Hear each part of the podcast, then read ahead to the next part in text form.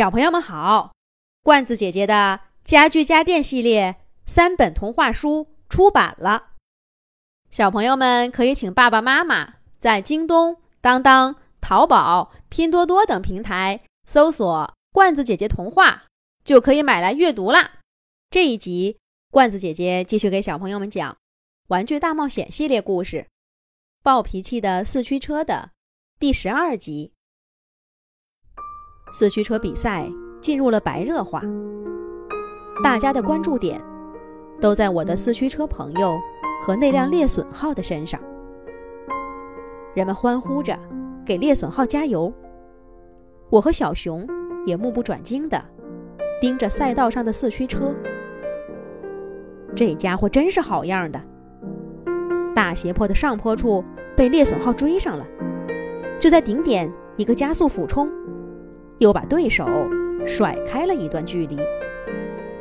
不过猎隼号也不是那么容易对付的，他借着弯道灵活转身，再一次追上了我的朋友。不过这场冠军之争并不只属于他们。今年的新星蜘蛛王号终于甩开天蝎号和火箭号，一路直追，很快就超越了前面的两个对手，而且开得十分轻快。还得是新车，这些老车型早该淘汰了。你说的是猎隼号吧？听说它换了新的发动机，还能再跑上好几年呢。那它性能也不如人家蜘蛛王号啊，人家是全新配置，而且蜘蛛王号也更好看呢。我听着人们叽叽喳喳的议论。再看看赛道上的猎隼号，他似乎很累了，额头上蒙了一层细细的汗珠，脚下有点打滑，但他还咬着牙努力开着。我突然觉得，这个猎隼号很让人钦佩。每年都有人这样质疑他吧，而他还每年都坚持着。快看！他又追上蜘蛛王号了，重新成为第一名，也重新收获了人们的关注和赞叹。猎隼号，好样的！猎隼号，我一直看好你。人们的关注点永远只在第一名的身上。哎呀，我怎么能关注起朋友的对手呢？我的朋友呢？糟糕！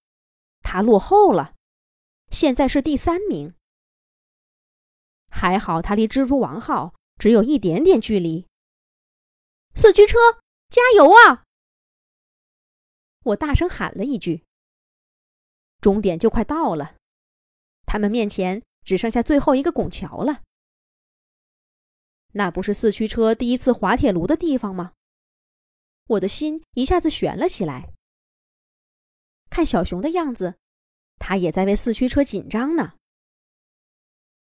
不过这一次，出意外的是他的老对头——猎隼号。只听“咣当”一声，猎隼号撞在拱桥的栏杆上。滴滴滴，他叫了几声，四轮飞转，努力往后退，想调转车头重新上路。可是他的方向太偏了，怎么都转不过去。猎隼号急得满脸通红，暴躁的踩着轮子。然而赛道上，时间就是一切。蜘蛛王号也来到拱桥边儿。只见他微微转速，轻松的攀上桥顶，还回过头冲猎隼号轻蔑的一笑。那是新的王者对从前王者的蔑视。猎隼号依旧站在原地，动也动不了一下。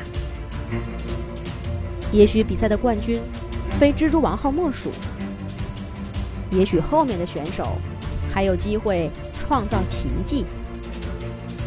但无论如何，这冠军都与他无缘了。再也没有一个观众的目光落在猎隼号身上。曾经的冠军，赛前被寄予厚望的老将，就这么快的被人遗忘了。列损号眼中露出绝望的神情。然而，就在这个时候，令人惊奇的事情发生了。我的朋友，那位暴脾气的四驱车也赶到拱桥边儿，他突然凌空而起，跳到猎损号的赛道上，使劲在猎损号身上一撞。猎损号疼得一皱眉，可车身却恢复了自由。猎损号吃惊的看着我的朋友，而我的朋友。早就回到自己的赛道上了，还愣着干什么？是怕跑不过我吗？我朋友的话隔着赛道飘过来，列损号马上精神一振，哼，谁怕谁？他重新调整好姿势，努力向前一冲。这一回，他顺利的跃上拱桥。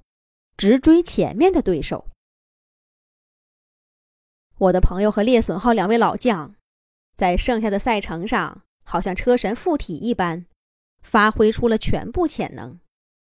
他们几乎齐头并进，越过了新兴蜘蛛王号，双双冲向终点线。可谁会取得最后的胜利呢？下一集讲。